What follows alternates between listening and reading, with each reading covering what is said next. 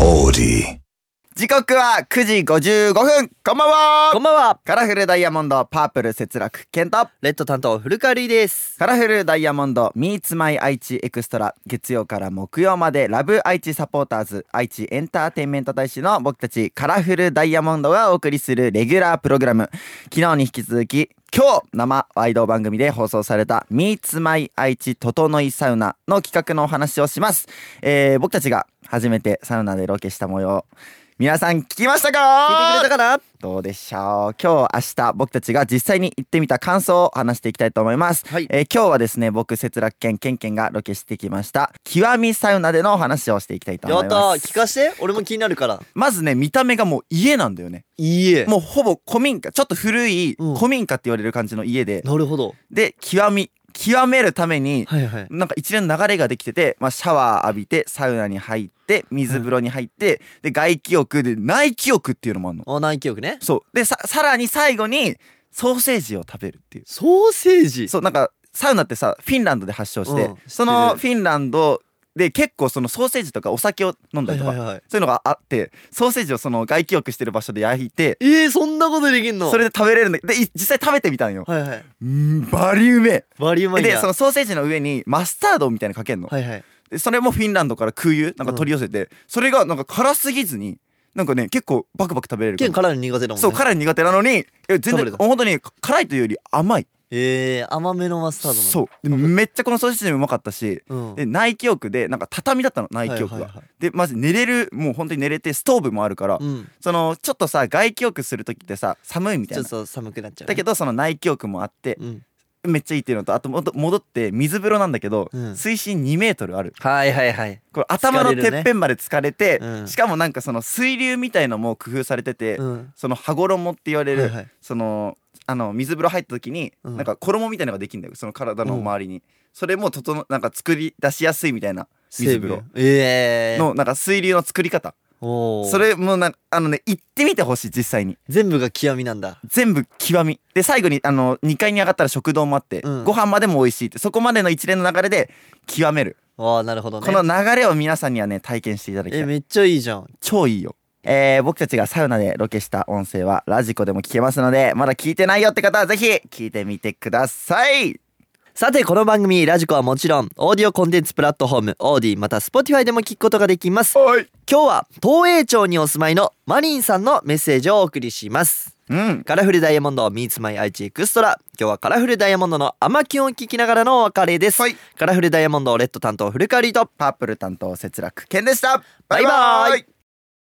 はい。ということで、ここからは、オーディ、スポティファイで聞いてくれている、あなただけのためにお送りしていきます。よいしょカラフルダイヤモンドのパープル担当、節楽健と、レッド担当の古川リですおい今日紹介しますのは、東映町にお住まいのマリンさんです。マリンちゃん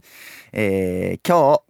今日の2人が最近爆笑したことを教えてください最近爆笑かでも爆笑ではないんだけど、うんあのついつい笑顔になっちゃうのは結構あって、うんあのルイくんの変顔なんだよねわあよく笑ってるやん変顔なんかねすごい目を合わせた時にルイくんはすっごい顔を変顔にしてくるし、うんしかもそれがその真面目じゃないシーンとかはあるわけよ真その面目真面目じゃないしえそのあ真面目なシーンか真面目なシーンですそうだから真面目例えばその歌歌とか大事な、その落ちサビみたいなうん歌のところとか、あと撮影の時とか、うんそれわ自分が笑っちゃいけないシーンなのにすごい笑かしてくるから、うんそれをね本当にやめてほしい。で俺はうん究極のシーンで変顔するのが好きなんよね。ああのーまあなんかさ変顔する側はさ、うんその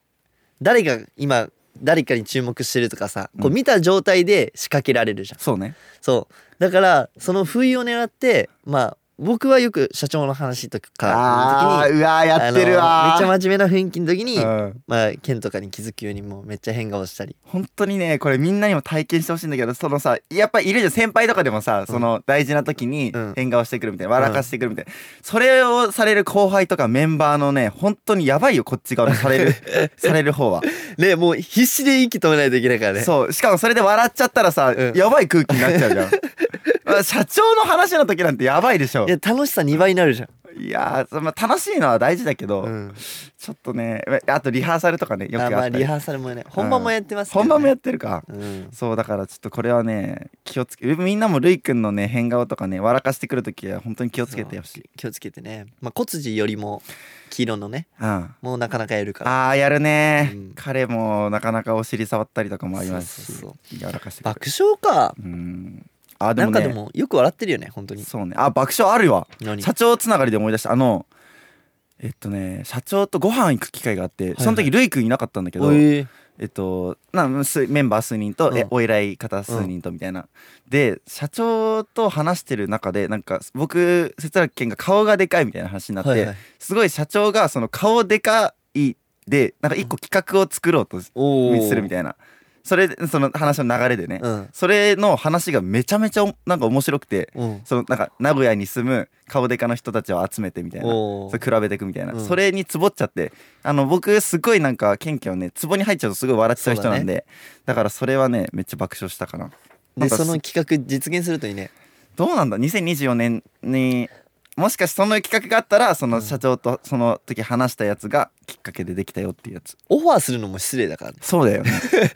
本当 だよそう自己推薦型じゃないとねうでんきないからそうしかもそんな僕そのマジででかい人と比べたらあんまでかくないかもしれないみたいな、うだんからどんぐらいでかいのかっていうのを